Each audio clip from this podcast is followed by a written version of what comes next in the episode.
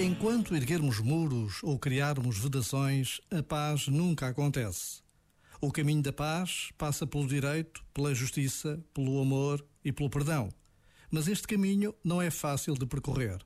É o caminho mais espinhoso, mais árduo, mais exigente.